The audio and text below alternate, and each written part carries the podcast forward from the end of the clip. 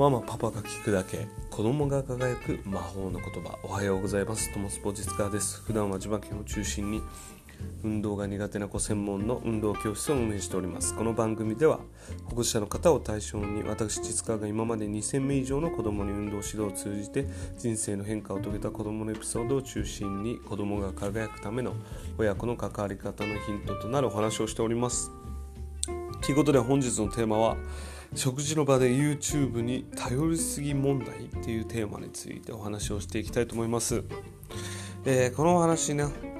えー、の結論から言うと YouTube なしでも楽しめる発想力を身につけてると毎日がより楽しくなりますよという、えー、結論なんですけどどういうことかっていうと、えまあ私の家族も、まあ、週末とかになると、まあ、外食に行ったりするんですけどそこで、えー以前食事の場に行った時に息子が席に着いた瞬間に YouTube 見るって言ったんですね。で、まあ、その瞬間あもうこここういう場に来たら YouTube を見て、えー、時間を過ごすっていうのがもう完全に習慣になっているなって。むしろそれが当たり前になっている。っていうことに気づいたんですね。なのでまあそこから、まあ、いろんなこう私はあの観察をするのが小さい頃から好きだったんでこういろんな、えー、家族のこう様子を見るようになったんですね。でまあ前提としてお話ししておくんですけど、まあ、私自体は別に YouTube を見ること自体は全然 OK だと思ってます。自分のね子供の見たいものをこうより探求できる一つのこう内容なので全然いいと思います。ただそこで、えー、この YouTube をこう、まあ、ご飯を食べる瞬間に、えー、まあ、多くのこう家が一回止めるんですけどそこで大きく2つのこう行動に分かれるなっていうことに気づいてきてそこをね、えー、深掘りしてお話ししていきたいと思うんですけど、まあ、一つ目のその家庭の傾向というのは YouTube がこう終わったとしてもこう親子でいろんな会話をするんですね。あとはなんかこう自分たちでなんか考えてなんかゲームみたいなをやったりしながら、えー、こうしゃべりながらこう食事を楽しんでいる様子。もう一個の、えー、家庭は YouTube が止まった瞬間に、えー、食事が始まるんですけどもうとんでもなく会話がなくてこうシーンとしている状態、えー、本当にシーンとしているなという状態。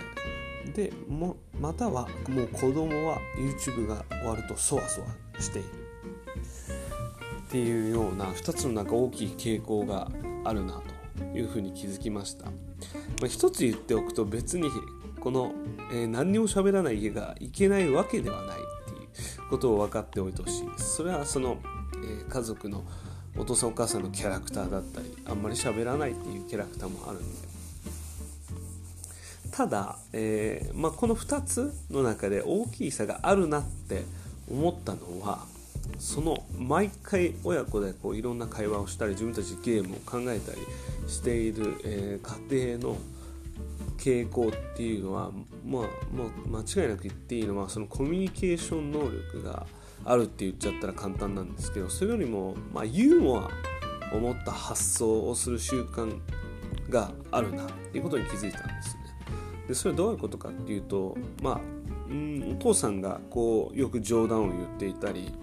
もしくはこうなんか面白いゲームをなんかお父さんが発信してこんなやったら面白いじゃん。みたいに言っている。でそれに、えー、乗って子供たちもやる。そんな様子があったんですね。なのでもうこのユーモアな発想する習慣がついていると、えー、この YouTube をなしでも楽しめる。っていう、えー、癖が